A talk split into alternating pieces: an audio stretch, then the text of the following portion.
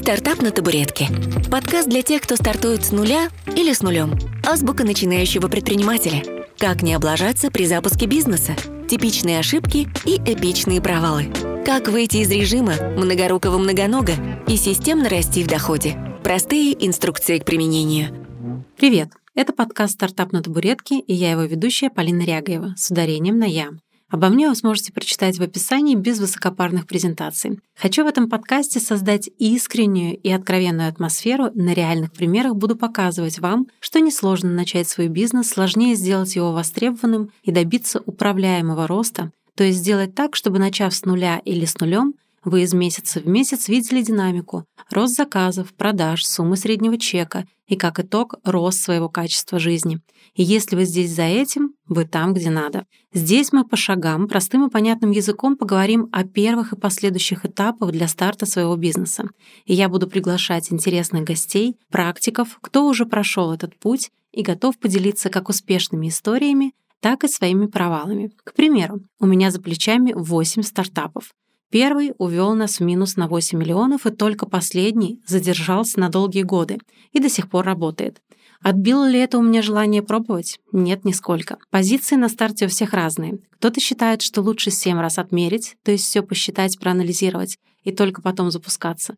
Кто-то считает, что надо идти за своей интуицией и нафиг не нужен анализ рынка и тест гипотез. Ну что, будем разбираться, можно ли на самом деле все предусмотреть, можно ли перестраховаться. Расскажу. В бизнесе мы с супругом с 2007 года.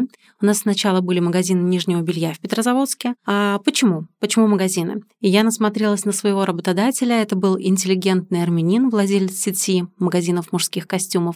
И решила открыть свой магазин. Мне казалось, раз в городе у нас дефицит с красивым нижним бельем, значит, сейчас я закуплю трусов, продам и сразу же куплю себе Мерседес.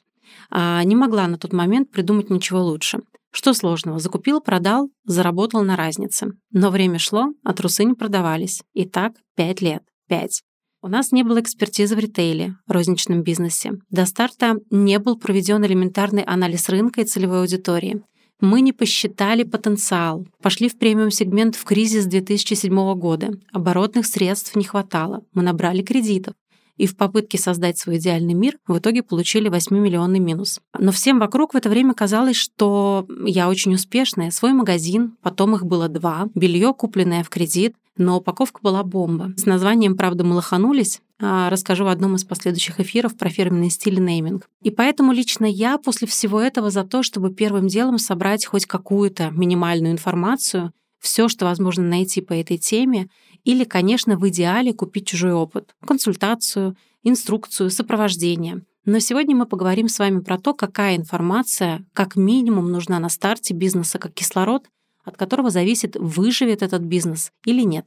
Поехали! Итак, вы выбрали продукт, услугу. Как вы решили, что это ваше? Скорее всего, исходя из каких-то своих интересов, а может быть, вы на кого-то посмотрели, а может быть, у вас есть какие-то свои а, особые знания, навыки, опыт или ресурсы. Ну, как минимум, я считаю, что это должно быть то, что вас может увлекать или зажигать пару-тройку лет. Просто берите листочек и ручку и выписывайте все, что вы умеете, все, что вам нравится, все, что вам интересно. Например, я по образованию пиарщик. Люблю общение, коммуникацию, мероприятия, продажи, креатив, продвижение. Только после огромного провала с трусами, который я донашиваю до сих пор, я поняла, что дело должно опираться на твою силу, на твой интерес, на твои ресурсы. И так у меня появились ивент-агентство, маркетинговая компания, журнал, а, консалтинговая компания. Вторым шагом обязательно продумать, прописать или проанализировать, что именно и как вы будете это продавать. То есть что и как. Исследуем, пускай на коленке. Сейчас расскажу, как это сделать. Помните, что когда вы открываете продукт на Земле, то есть не в онлайне, а посмотрите на то, как часто люди покупают или пользуются подобными товарами или услугами. То есть есть среди нас в нашей жизни, так скажем, не среди нас, в нашей жизни продукты, а, которые мы используем каждый день. Предположим, продукты питания, бытовые услуги, услуги красоты, сервисы. То, что во все времена пользуется спросом. И вам стоит всего лишь оглянуться и вспомнить, что вы покупаете каждый месяц или раз в два месяца, ну то есть регулярно. Это могут быть предметы личной гигиены, какие-то услуги. Здесь большой плюс в том, что в таких продуктах или услугах не надо постоянно привлекать новых клиентов и объяснять важность и необходимость продуктов. Единственный большой минус — высокая конкуренция, а, потому что на каждую пекарню или кофейню или салон красоты в радиусе километра будет еще десяток таких же. И чаще всего здесь а, требуется переманивать клиентов. Зачастую это сводится к понижению цен и скидкам и акциям. Дальше у меня в рейтинге стоят продукты, товары, услуги планируемого спроса. Это то, что можно спрогнозировать то, когда мы можем предположить, с какой периодичностью у нас будут покупать. К таким продуктам, товарам и услугам не относятся кружки для детей, услуги массажа, потому что от них легко отказаться. А вот от маникюра женщина даже в режиме самой жесткой экономии не откажется. А планируемый спрос — это то, без чего человек может обойтись, и это тот спрос, который планируют заранее. То есть эти услуги повышают качество жизни, но если у семьи падает доход, то от этих товаров и услуг в первую очередь отказываются. Это отпуск, это репетиторы, это кружки, развлекательные мероприятия и какие-то услуги коучей, психологов и так далее. Есть еще тип спроса нерегулярный. Это то, чем мы не пользуемся изо дня в день. Это чаще всего сезонные услуги, услуги для форс-мажора, например, вызов эвакуатора, уборка снега, дождевики, резиновые сапоги и так далее. Ну что, идем дальше. Когда вы выбрали, что вас зажигает и что вы хотите продавать, какой же следующий шаг? Еще до запуска продумайте, где вы будете представлены. Только офлайн или онлайн. Если вы сможете выйти в онлайн, то вы обеспечите своему товару-услуге более широкий охват и не ограничитесь емкостью регионального рынка. Все, что можно вывести в онлайн-продажи, очень хорошо и быстро масштабируется и не привязывается к конкретной точке продаж. Позже в следующих эпизодах мы будем говорить про целевую аудиторию, каким образом вы можете быстро провести тест своей гипотезы и сократить риски при запуске своего бизнеса. Но мы идем дальше. Посмотрели с вами на то, что нам нравится, поняли, что и как мы будем продавать, что делаем дальше. Идем, смотрим тренды. Что сейчас востребовано? Просто через поисковики. К примеру, в Яндекс.Форстат пишем тренды в дизайне интерьера, в одежде, тренды в ритейле, в онлайн-торговле. Пример. Очень смешной, кстати, пример. А, раньше мы с партнером очень хотели продавать расчески Tangle Teaser, когда они только появились. Помните такие? А, они были в безумном тренде, и все тоннами из Китая их везли. Но пока мы сделали сайт, тренд ушел. Такая же история была с парками. Это такие куртки с мехом. Когда мы их закупили, сделали сайт, открыли шоурум, тренд снова ушел, а парки надо было распродавать почти по себестоимости. То есть важно посмотреть, насколько краткосрочный или долгосрочный тренд. Вы хотите быстро подняться на чем то хайпануть или смотрите в долгосрочной перспективе.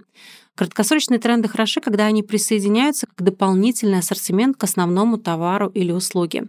Сейчас все еще активны тренды на экопродукты. Ткани, переработка одежды, все еще в тренде альтернативная кожа, меха, камни, экотуризм, многоразовые бутылки для воды и термосы, полезные продукты и суперфуды. Сейчас в тренде медитации, саморегуляция, занятия с телом и душой. Все, чем, благодаря чему можно себя успокоить и а, почувствовать себя лучше. Что же еще? Мы с вами посмотрели, определились а, вроде бы с а, товаром, услугой, поняли, как и что мы будем продавать. А как понять вообще, кому-то это нужно, кто это будет покупать? Самое простое, идем и смотрим Яндекс.Вордстат, сколько людей ищут такие товары и услуги сколько запросов в месяц. Можно в целом, можно с разбивкой по регионам. А проведите элементарный опрос у друзей и знакомых, как, что они покупают, какие критерии для выбора того или иного товара, услуги. Проведите мини-опросы. Все эти действия помогут на самом деле вам выяснить, какие товары и услуги пользуются наибольшим спросом и кто и как их уже продает. Соберете отзывы, запросы покупателей, обратную связь своего окружения. Это уже половина успеха. После этого мы переходим к оценке своих ресурсов. Можно ли начать бизнес с нуля? Ну, конечно, такие случаи есть. Но с самого начала лучше все-таки посчитать, сколько реально у вас активов, какая у вас аудитория, сколько у вас денег, сколько вы готовы из, из этих денег инвестировать, есть ли вокруг вас партнеры-инвесторы, возможно ли вам воспользоваться кредитами и займами, насколько сильная вокруг вас команда сотрудников и помощников, возможно, есть свое помещение, как у моего прошлого работодателя. Все эти ресурсы в совокупности и будут давать вам представление и простую оценку потенциала вашего товара и услуги. Вроде бы звучит сложно, но на самом деле это простые шаги и этапы, которые можно элементарно выписать на листочек и уже составить представление о том, стоит или не стоит идти в запуск своего стартапа. Итак, резюмируем. Первое.